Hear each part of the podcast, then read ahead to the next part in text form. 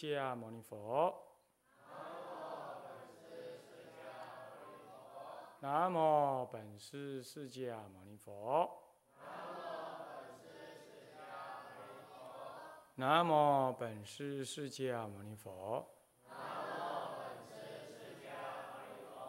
无上甚深微妙法。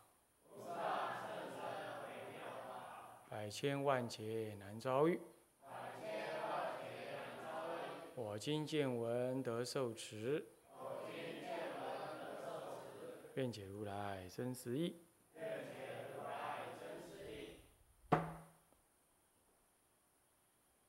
中国佛教史，各位比丘、比丘尼，各位沙弥、沙弥尼，各位居士，大家阿弥陀佛。阿弥陀佛。啊，请放上。哦，我们上一堂课呢，讲这个啊讲义的序文啊，那么第二段中的啊第六行啊第五行中间呢啊，就中国的祖师大德们在这些呃这一长串不息的演变跟适应，演变跟适应。这中国传入佛教，传入佛教呢，传了两千年了。这一长串不停的演变，什么叫演变？就是随着时代的需要，佛法的弘扬方式，以及他努力的时代的目标是不一样的。那么乃至于那个时代的不同众生的因缘、时代的大环境等等，啊的不同。但那个佛教内部的，以及相应于外外面周遭环境的，这些都是不一样的，啊，因此它有内部的课题，有外部的课题，这些都是，呃，都是一再的演变，而演变的目的无非是为了适应。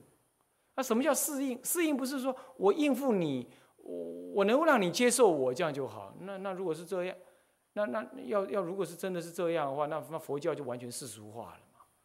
就完全俗化了嘛？哎，呃，那么那个这出家人，人家喜欢你，你是不是要适应他，去跟他结婚呢？啊，人家说那个嗯吃素不方便，那你是不是要适应他去吃荤呢？当然，适应是指的一个合理的坚持原则而必要的变通，啊，容许范围之内的变通，才明之为适应。那么演变，演变是为了适应啊。这个生物界也是这样子的。哎，你看那个有些蛇，它就在它就在那个呃岩洞附近生活，哎，它就会长成那个颜色就会像岩洞那样啊。你看有一些枯叶虫，枯叶虫它那合起来的整个样子就像枯叶一样，嗯，它就适应周边的环境。这叫适，那演变来去适应它。可是这演变有时候是内部的演变，内部的演变是相应于外部的外部的需要，也有时候是相应于内部佛教内部必要的演变。你比如说佛教刚传入中国的时候，根本没人懂佛教嘛。那那那个胡僧啊，或者是印度来的高僧，他来的时候的语言也不通。那么他即便是语言稍通啊，他要解释佛教观念，那个时候中国人根本不太懂那些佛教的观念，是不是这样子啊？所以那个时候的佛教最重要就是把佛在说什么给搞懂，什么是佛给弄懂，那基本的是这样啊，弄懂那就得要翻译，啊啊，翻译完了还得解释，所以初期来的佛教只是这样。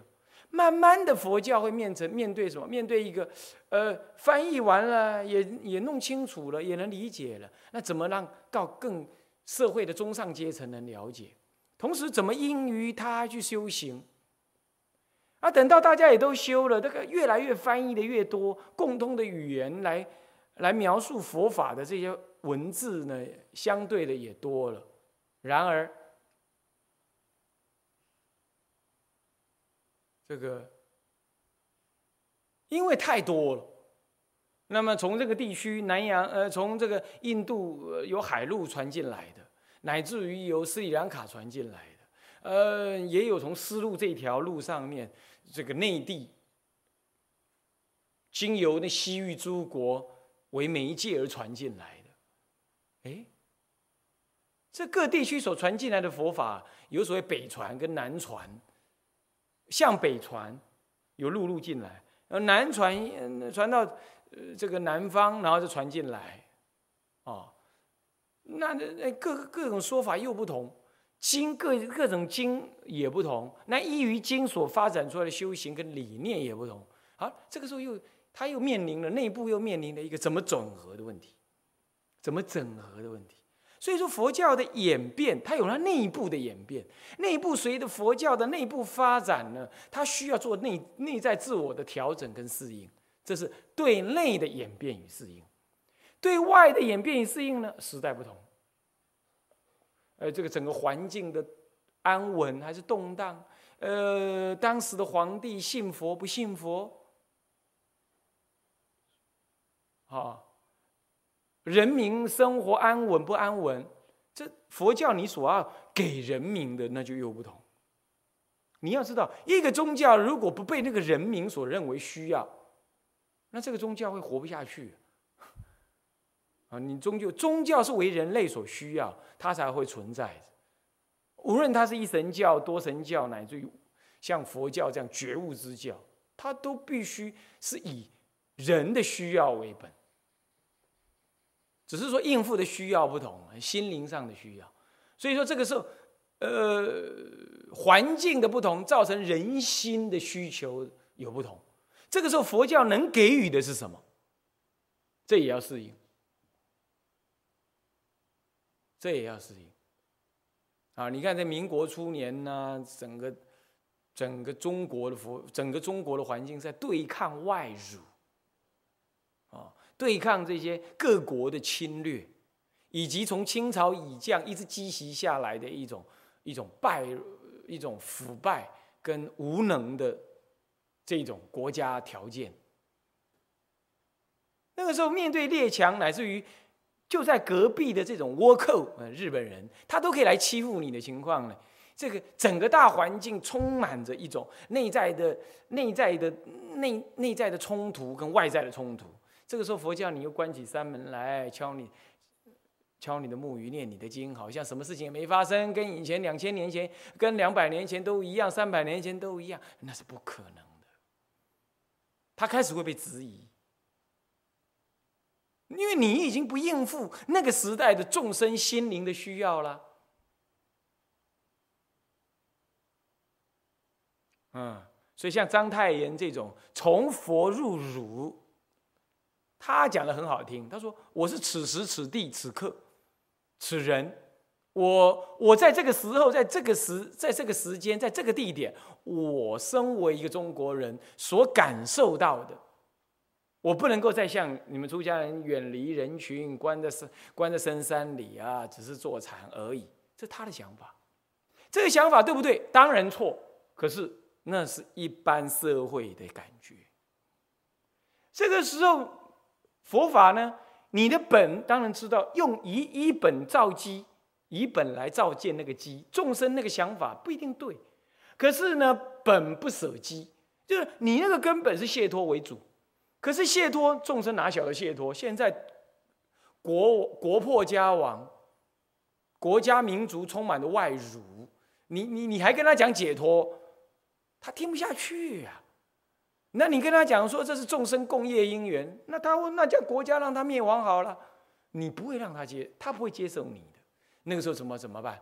开始就有出家人出来啊，呃，带领带领人民进行所谓的呃战地工作啊，呃，做救护工作，乃至于嗯，佛教也要内部图强，所以建所谓的佛学院，也要去学英文，学就像当时五四运动之后，中国人急着向外学习一样。你人人民普遍都向外学习了，而且都以这个西洋为。西洋之学为用，那么中学为体，或者这两者在辩论啊，这个情况呢，整个大环境这样，那你出家人这个时候你还只知道念经，而没有社会的这种脉动跟认知，那社会就不接受你。你说不接受，难道就我们错吗？当然佛教没有错，问题是佛教的信仰就来自于社会大众。啊，就算你佛教当时有。有财有有钱财，有能够自力更生，不需要社会人的供养。那问题是社会人士的尊重，以及社会人士还要把你佛门你出家，那就有遇到问题了。他不认同你，他怎么可能来出家？他可能信仰你呢？所以说，有时候众生对佛教的需求呢是没道理的，是他很凡俗的想法。可是你还是不得不去，不得不去面对呀。诸位这样了解吗？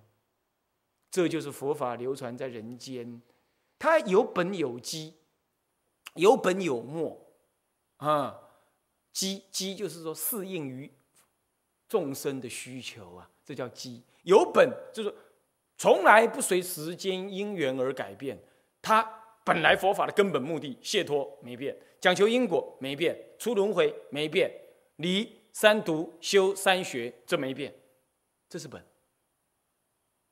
可问题是，佛教要流传下去的话，它不是所有人都立刻理解你这样，而一代一代的流传，你怎么能够一代一代流传？就必须一代一代的人能够接受佛教啊，能够了解佛教啊。这个时候，你依本来造机，从空要出假，你得要怎么样？你得要去理解、聆听社会的脉动、社会的需要。人心的需求是什么？诸位，这不是搞活计，这也不是盘圆。你说他是菩萨行，哎，未免太沉重。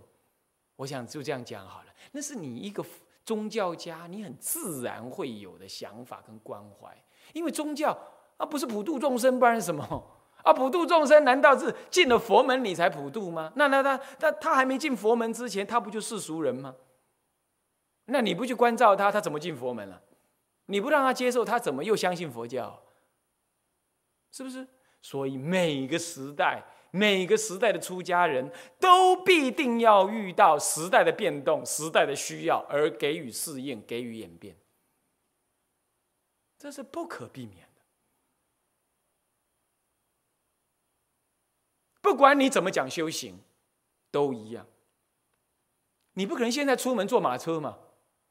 对不对？你也不可能现在出门用两只脚走路嘛，说这叫做刻苦修行嘛？有这回事吗？以前请你讲经说法，大概不出，大概了。我说在古代里头，大概不出说马能够走得到一天以内走得到的范围。啊，为什么？当时没电话，没有所谓的邮差，也没电报，更没网络，他怎么懂得要去邀请你？除非有特别因缘。对吧？像皇帝那样，所以人坐在北京，呃，派个人快马加鞭，连跑三夜，跑到南方来，请你这位，请你这位大德去北方当国师，讲经给他听，这是例外。不然你要请一个法师，隔隔一个山头都不容易啊，何况隔省，隔一个县都不容易，何况隔省啊？是不是？所以你当然可以坐个马车，拖拖拖拖拖，你就去到隔壁县上去讲经，可以。可现在呢？现在你美国都可能请你台湾的出家人去讲经啊，那那那你做不做新的交通工具啊？你就活在这个时间。所以说，历史的演变它不可能停止，它也不可能安安住不动，这就是无常嘛。佛法讲无常，它本来就是无常。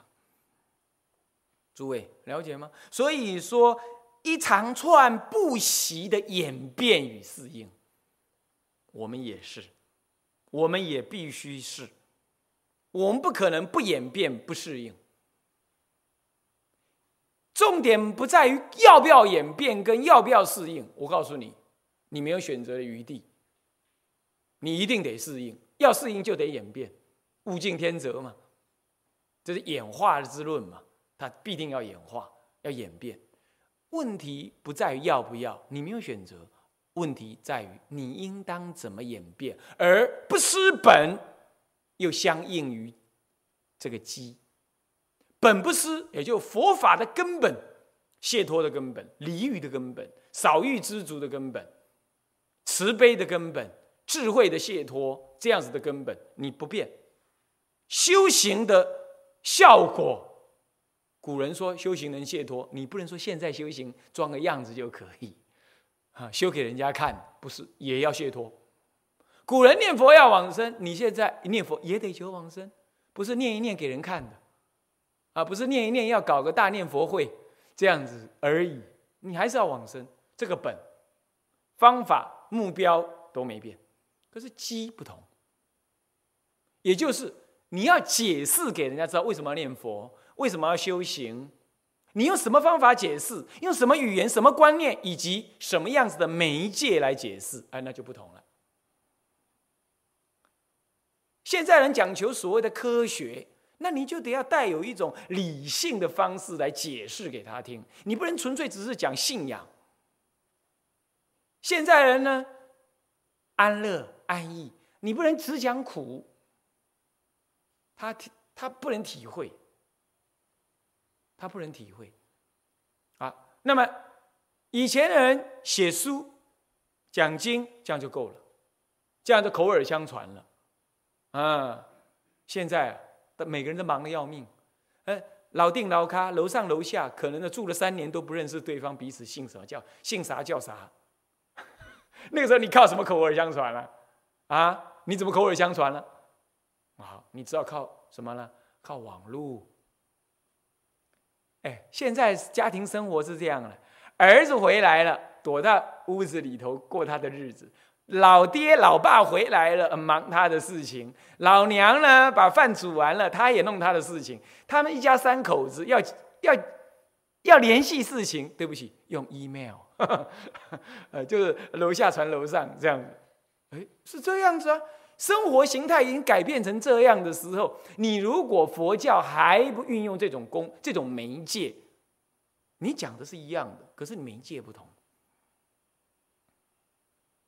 诸位这样了解吗？这就是适应啊！所以说一连串不息的演变与适应，重点在于你要怎么演变而适应而不离本，而能够有什么呢？相应众生所需要的基，这个本跟基个别的应基，哈，能够把握本不失。你你你你得抓住这两样。那么不过呢，这件事情是不容易的，是不容易的。因为时代越演变，炫耀我们六根的事情越多，而众生需要这六根的这种这种迷惑啊，他的中毒更深。这个时候啊，你淡淡的讲佛法，他听不下去。你懂意思吗？他听不下去。这个最明显一个例子，那个。大家听过听以前我录的那个佛号啊，怀思佛号啊等等。你你不信，你拿去给那个从来没信佛的人听，你看他愿不愿意听五分钟？五分钟就好，他不愿意听。可是如果他有有修一点行，念一些佛，尤其是出家人，哎，在出家人当中的很多人到现在还很很需要那样子的佛号。问他为什么？就是色心。可问题，现在人根本就不想色心呐，他他心一色了就就慌了，你懂意思吗？那怎么办？这他心啊必须一直动，一直动，一直动，他才觉得很安稳。他要睡觉前一秒钟，他都要听流行歌曲，听到睡着。一醒来，那流行歌曲没关，他 就在耳朵里灌着。他这样他还觉得他活着。在这种情况之下，你你你说你叫他色心，色啥呀？这就是这个时代的恶。就是五浊恶世，所以说要要能够演变适应当中，又不失本，啊有那个应机，所以应机为上，要能应那个机。哎，诸位啊，我说是需要这样做不容易，也不要自以为是的就做，不是那么容易的，也不要自以为是的替你所看到的事实来做解释。有的出家人真的也是乱做一通。他哪里懂得什么本根基呀？他根本就没有本，他随便他做乱基、乱 应基，以就是以以以有客户就好了，这样子，那这样的话，的佛教的本就失了。这个时候，你听我这么一讲，你还替他解释，嗯，这个是有本出有本垂机，啊，是这样，是对吗？这也不一定对。所以我讲这话，你得还是保留着听，不是那么你想象中那么容易，这还要摸索的，你要有大智慧。好，那我们要研究中国佛教史，就是要知道古德们。怎么样子的心情，怎么样子的态度，怎么样子的手眼，怎么样子的方法，他在当时的适应，当时的应激是怎么做的？啊，诸位了解吗？啊，所以说下面就问了：中国佛教的祖师大德们所透露出来的是一种怎样的情怀？他到底为什么做这些事？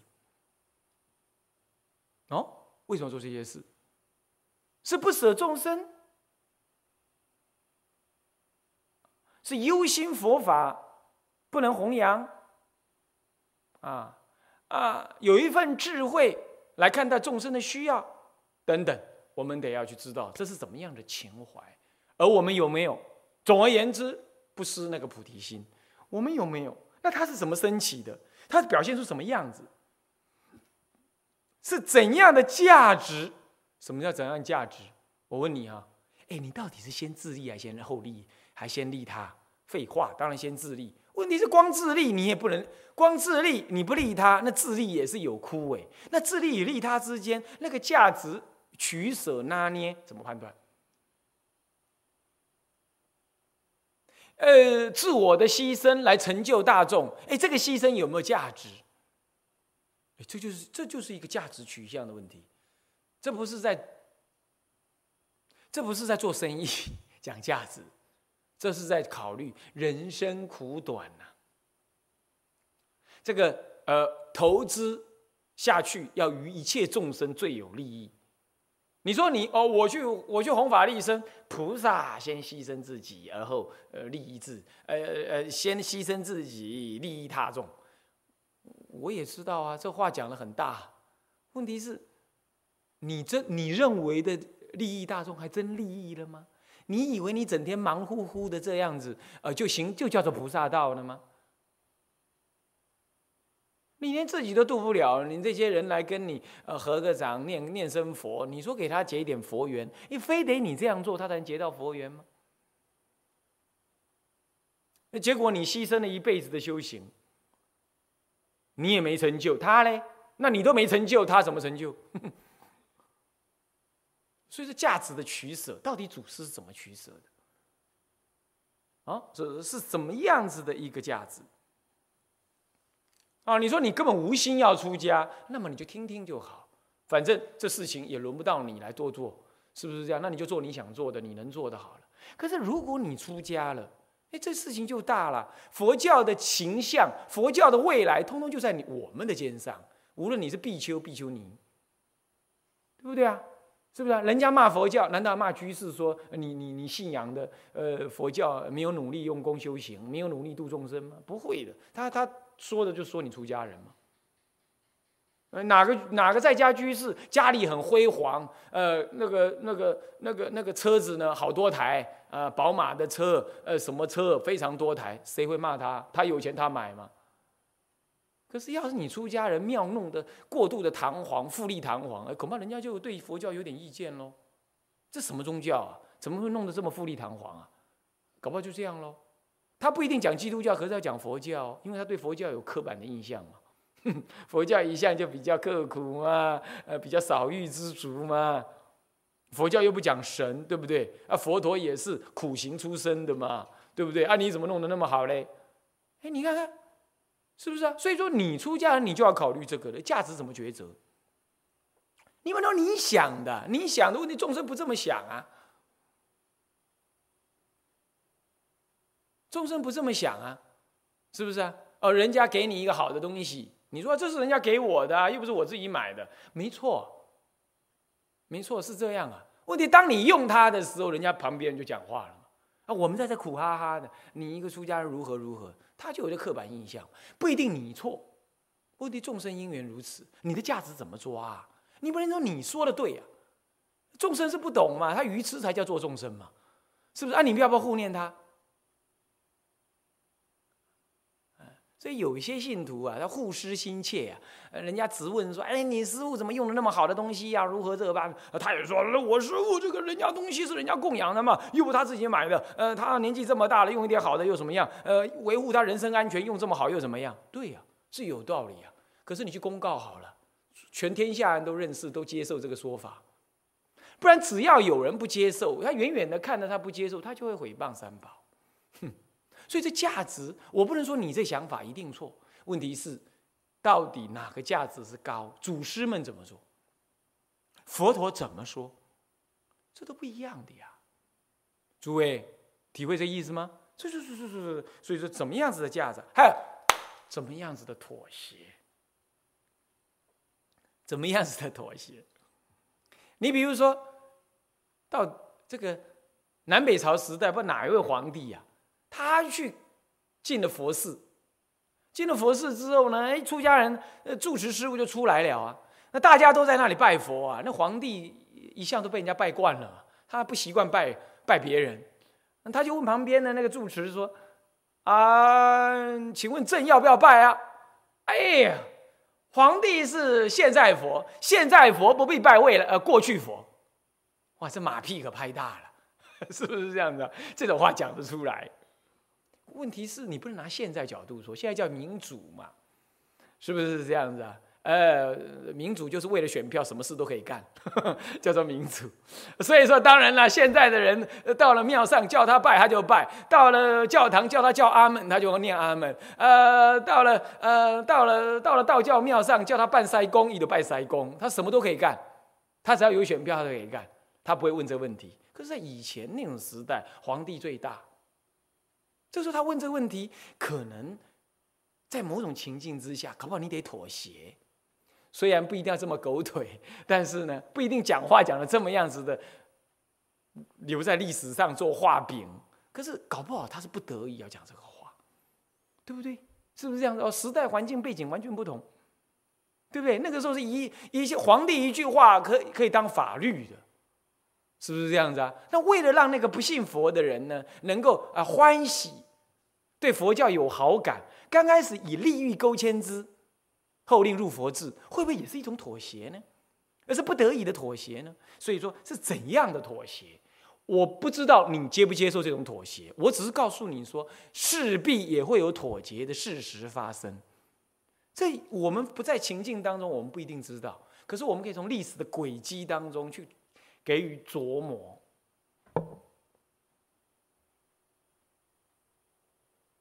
诸位，这就是研读历史，你可以获取很多的知识跟感觉，活用的标准。其次呢，怎样的坚持与怎样的质变，哦，这就问题了，这就是问题。我讲怎样的坚持，也就是佛法的本意不变。我告诉诸位啊，在历史当中来看。比较讨好的绝对是坚持，因为你坚持，眼前得吃亏，后来的历史只要有记载，人家会尊重你这个坚持，基本是没错，啊，一定是这样。问题是适当有智慧的妥协，那是更高段的的智慧。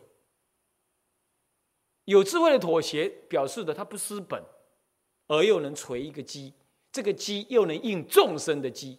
第一个基是基相的基啊，第二个基是根基的基。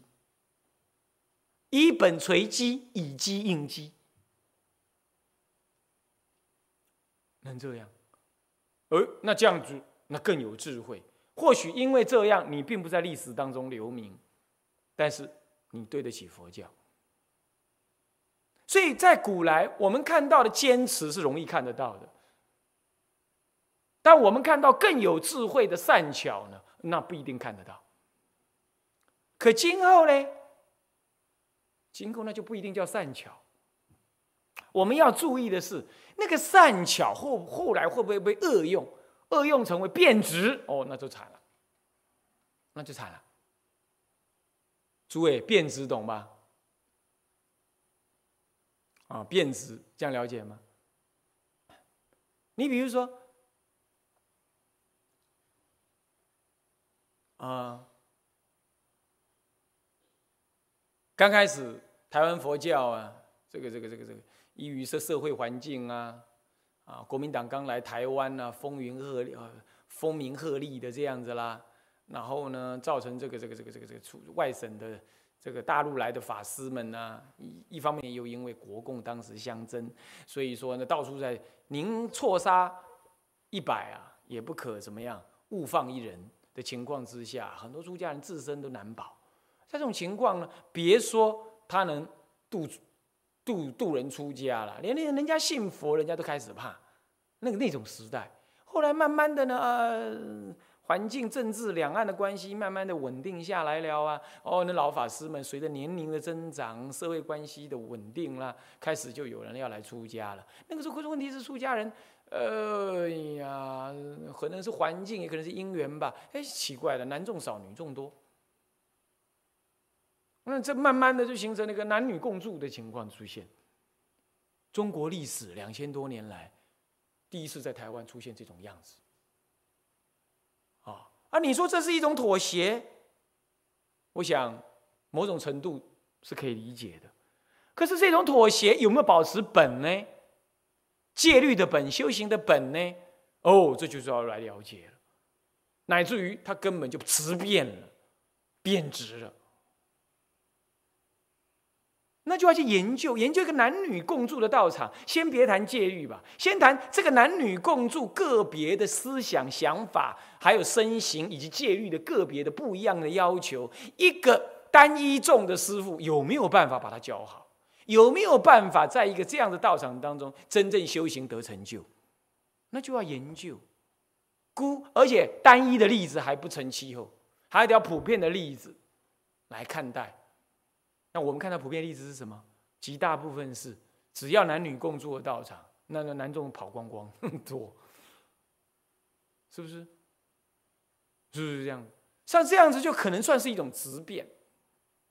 那更别提日本的佛教，那更是如此。像这样子呢，说妥协，有时候妥协意味着一种短暂、不得已的特殊因缘的一种舍舍掉某种程度的根本。或者那个根本呢，还不至于过度的动摇佛法的的更更内涵的东西。那那个时候妥协，我觉得我们在历史当中还可以接受。可是直变那就不一样了，那就是鱼目混珠，乃至于喧宾夺主，最后是正法无存。哇，那这事情就严重了。诸位，所以到这里来了，坚持还是直变。哦，那事情就要善巧分别，善巧分别。你说，你比如说，在民国的时候呢，呃，我说我是指我是指两岸这个国民政府还没来台湾之前，不论说说国那当时的中国是怎么样的动荡，基本上台湾的佛教是仰望着大陆的佛教。当时台湾的人，如果说到大陆的名山去参学回来了，哦，那就像去读现在人去读读了什么嗯国外的什么大学回来一样，那是很有身份的，差不多就要当当住持的人，而且真的回来味道就不一样，啊，味道就不一样了，啊，是这样。可是那个时候，即便是这样子，在中国还是有一群声音来反对过度的什么呢？帝王化的那种丛林制度。那为什么会这样？丛林从唐朝一直演变到这个这个民国初年，是不是过度的僵化到已经失去了那个本，到了某种程度的质变了呢？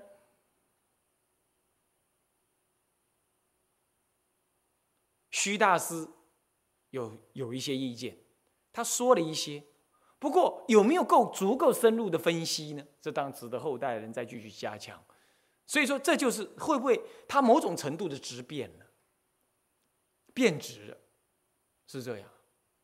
那所以才使得他后来不能再好好的延续，以及再重新恢复的时候，是不是还有一些时代适应性的问题，你需要考虑？是不是他当时不能适应？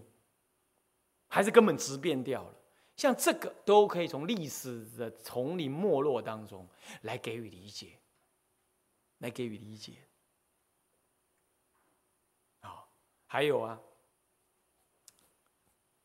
中国的佛教会不会依附于这个政治的因素太重了，而造成了什么呢？人言、人君之言就足以扭转你佛教的价值。你比如说，在清、在明朝、元朝这两个朝代，啊，在元朝的时候呢，它凸显这个，它是一个外族统治嘛。哦，这个这个北方的胡胡人哦，或者我们讲这个这个现在的这个蒙古人啊，他来统治中汉人文化，所以他本身的文化层次不高，那他来统治一个已经发展了三四千年的中国文化的这样子，具有这中国文化的这一大群汉人，人口又多，那他怎么，他会不会在文化当中产生一种一种侏儒现象？哦，侏儒，我比你矮，这种这种这种自卑现象，因此他就怎么样？他也不愿意你当时引用唐宋以降的中国化了的佛教，他他也不推崇，他干脆就推崇他所信奉的喇嘛教，他也封他自己喇嘛教之下的国师，然后以喇嘛教为主要。这个时候呢，喇嘛教的一些行事作风呢？就开始影响了汉地的佛教了。那这为什么？这是因为人君所好。那么呢，这出家人呢有没有好好的选择？他也跟着人君所好，而而而而而而去什么？而去投其所好，结果造成知变了，不自知。你研究堰口，你就知道，这里头在这个元朝时代有个大的变动。哦，是这样。像这种情况，当然，然后到了明朝，哎，明朝哎倒过来，他为了要把元朝那种凸显喇嘛教的这种情况，哎，要表示我是汉朝的，我是汉人的后代，我完全不要，他又把那个喇嘛教完全摒除之外，然后呢，又强化了什么？强化了习斋拜忏的这种这种汉地的佛教，这功能性的佛教。这个时候，整个佛教就又又形成了一种只是帮人拜忏消灾的这样子的一个风气，绵延到今天。有应愿、应付的应，应愿应付你的佛事需要，绵延到今天。固然我说过了，做佛事很好，很对，应该做佛事。可是会不会因为只是做佛事而失去它的本？这种情况。哦，所以像这样是不是一种质变呢？所以刚刚我讲了近代的台湾的这种男女共住，是不是一种质变呢？又提到了宋呃呃这个元明的这种质变，是不是一种质变呢？像这类的，都是我们过去讲的祖师们、大德们，他们在面对的时代以及周遭的这种政治大环境啊，他们的适应、他们的妥协、他们的坚持以及他们的质变，到底有没有？所以说，不是古就一定好。研究历史，也不是说都言必称祖师，那就以前的人都一定对。那那当然也不一定，当然也不一定。好，所以我们研究历史，就是要在去无存精，好，保留更好的为我今日可用。至于有需要改进的，我们也不必去批评古人的不对。我们就说，哎，古人有因缘嘛，谁晓得呢？我们又不是那个时代的人，对不对？你就寄人篱下。在皇皇这个这个中国皇帝的这这个这威隐威之下，你也不得不给予适应跟妥协。这个你你能说他一定错吗？他讲他说他讲那些比较现在听起来比较有点马屁的话。我上一堂课讲的这个大云经术啊，说什么呢？武则天说是佛来降生啊。我现在这堂课又讲到说什么现在佛不拜未来佛，不拜过去佛的这种观念啊。这个是那个时代，当然是不不太恰当。我们可以引以为鉴，但是我们不必说他一定错。我说这是某种程度、某种因缘。可是这就证明了，古德古时候的人也不是都对。不过我们就是要从对与错、是与非、直变与坚持这当中去找寻他拿捏的价值。这样诸位了解了吧？这几段话隐含的这样子的一个心心情跟期望，哦，心情跟期望。好，那么时代的洪流，现在讲到现代来了。下面这段文儿讲到现代了，他说时代的洪流啊，在这二十一世纪的初期，即以其全新的全球资讯化快速变动之姿，向着这一代的佛弟子们展示着一种全然不同于过去的未知新世界。我这句这几句话就已经表明了，我们面对的世界是一个多么的与以前不一样。我告诉诸位。我初出家的时候，在将近二十年前，什么网路哪有？我大学时代用的电脑，我还记得那叫亚洲电脑，那还在打卡嘞！拜托，打卡你听得懂吗？没有，不要说软碟片了，你碟片都没有，是一张卡片，上面有那个洞，这样代表零一零一零一，这样插进去读。要摸一台电脑，这么大一台电脑，要到那个所谓大学里头的那个电脑室里头去登记排班呢，排班到三更半夜，啊，你登记几点的？几点的？每人只能上几几几小时，这样去做作业。我那个读物理系去选一个数学系的，什么什么什么计算机概论还是什么的，啊，我还记得那老师还出了一个写程式的。的的的的的，homework 家庭作业，我还得去跟人家那个计算机中心去跟人家排啊，去跟他登记。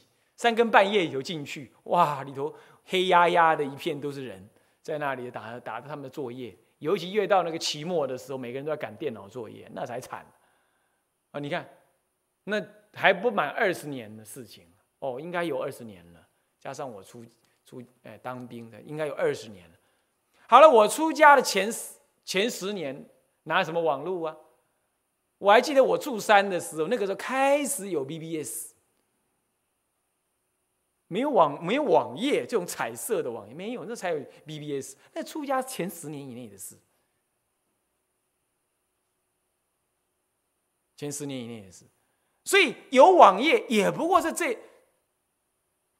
这近十年的事，可是我告诉你，就这十年当中，人类的生活、人类的想法、人类的思想、人类的道德观念、人类的自我意识等等等等，我告诉你，它的变化，这十年的变化，超过古时候一百年、两百年那么长时间的变化。你看，我们在这么短的时间变化，古人这么大，那是古人想象不到的。而且这这个变化是越来越加速。今年底，现在是二零零五年了。今年底，马上你就拿起电话来，不叫做讲电话，叫做看电话，你懂吗？哎，你以前打电话边打电话边抠鼻子，边边那动动，现在已经不行了，要正襟危坐打电话，因为现在已经看得到对方了，是这样。所以它越来越变化，越来越大，越来越大。诸位，在这种情况之下，我们面对的是一个全新的，而且是一个全球都在资讯化的。既然是资讯化，资讯化就全球都是讯息在流通，全球讯息在流通，完全无国界。几乎无国界，有啦，有些国家还在砍呢，还在挡了，那挡不住的啦。这些是，这些是愚公移山呐，这这这，嗯，这个是没办法没办法挡的了。好，那慢慢的哪有这样子呢？是全球化的一个资讯在流通，而且是一天讯息，每天每秒在讯息万变的情况，所以思想你已经没办法分别对错了，来不及分别对错，新的又跑出来。所以，人类现在的人类，并不是资讯不足，而是资讯太多造成焦虑，造成资讯的焦虑。什么叫资讯焦虑？因为到底选这个好呢，还是选那个好呢？是做这件事情对呢，还做那件事情对呢？已经、已经、已经、已经完全没、没、没、没标准了，抓不上来了。诸位这样了解吗？这是资讯焦虑。他众生都在那资讯焦虑了，你再给他佛法，那不是也是另外一种资讯吗？他不更焦虑吗？对不对？所以你凭什么给他？你要用什么方法给他？他他要在众多资讯当中听到你的话呢？所以说，这个我们所面对是一个全新的东西。再来，每一人资讯化的社会呢，哎，每一个人都是一把号，各吹各的调。以前你说人家请出家师傅来讲经说法，他可以讲经说法，现在不是。现在每一个人，只要他有什么想法，他都可以在网站、网站、网页环境上占有一席之地。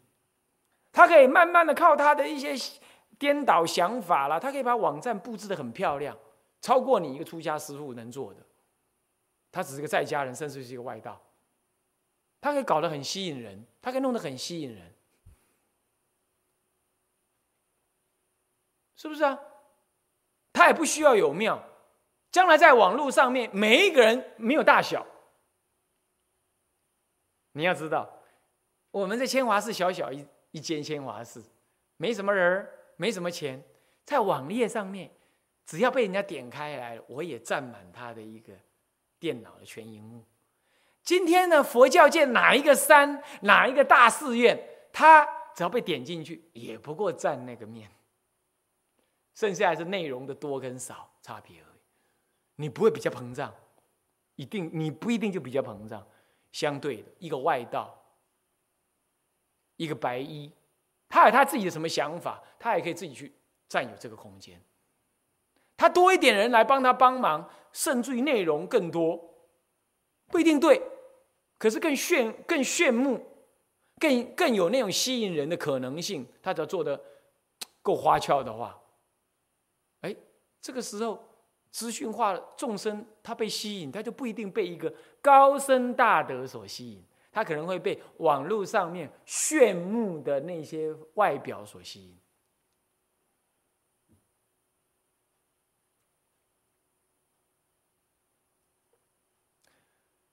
我们网页上面有所谓的佛法问答，一个月开放十四天给人家问。刚开始出来的时候呢，哦，有好几家。有出家师傅，有在家人，有所谓的公开，个人每一个人都可以发表意见的那种园地。那我就一直，我们就一直撑，到后来现在，差不多这些都死光光了。我们还在，为什么？因为我们采会员制，然后呢，也不能随便发问，你发问你得负责任。而原来的人跟过去的、跟别的人的问的都代表不一样的的身份，他就不敢乱来。那也在刚开始的时候呢，我们。我我我我们呢也是很保守的做哇，那有些网路哇，那人山人海哦。为什么？因为每个人都能下去发表意见，哎，他去炫目嘛。每个人都能来自以为是的乱说一通，你你都来不及砍他哦，来不及把他消除掉，他已经流传出去了。所以我就曾经劝那那样子的师傅们说，你不要做这种网页，因为你公开让人家乱说话。你提供一个环境，你以为佛教这么成熟啊？每个人讲话都是很有理性的，有的人就是上来专门毁谤大乘佛法、毁谤佛教的都有啊。那你这些被不懂的人拿来乱听乱看，你已经流传恶法出去了。他不晓得有没有听到我听到我的话，或者愿意接受，但最后他关站了，他关了。可是当还没有关的时候，哇，他那个流量可大了。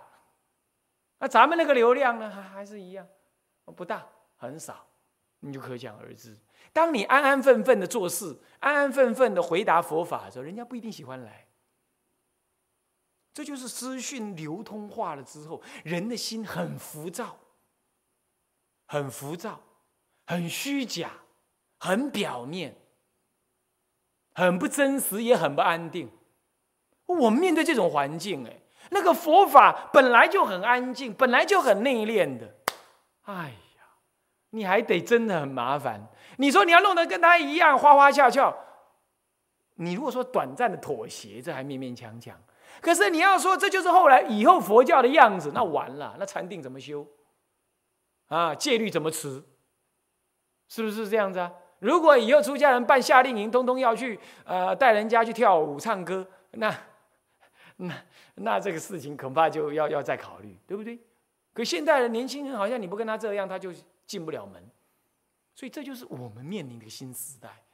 我们真的要去找寻为过去祖师们怎么面对他时代的的的用心跟想法，才好走我们未来的路。所以诸位啊，要意识到新时代我们我们面对的新课题，我面对的新课题。我们一方面要自修，一方面我们要面对的是年轻人怎么接受佛教的问题。答案只有你自己找寻答案。诸位，就在我们出家人的身上，也在我们居士的身上，啊，啊，那么这就是这段话的意思啊。以一个全新的全球资讯化快速变动之姿，向着这一代。的佛弟子展示着一种全然不同于过去的未知是新世界，我们该怎么何去何从？我们该怎么做？我们应该要去找寻答案啊！好，我们下一堂课我们再继续跟大家谈这样子的问题啊。向下文长，复以来日，我们回向：众生无边誓愿度，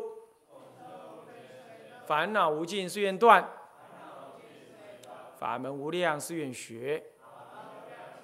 佛道无上誓愿成，自归依佛，当愿众生理解大道，法无上心，自归依法，当愿众生深入经藏，智慧如海，自归依身，当愿众生同理大众，且无碍，愿以此功德庄严佛净土。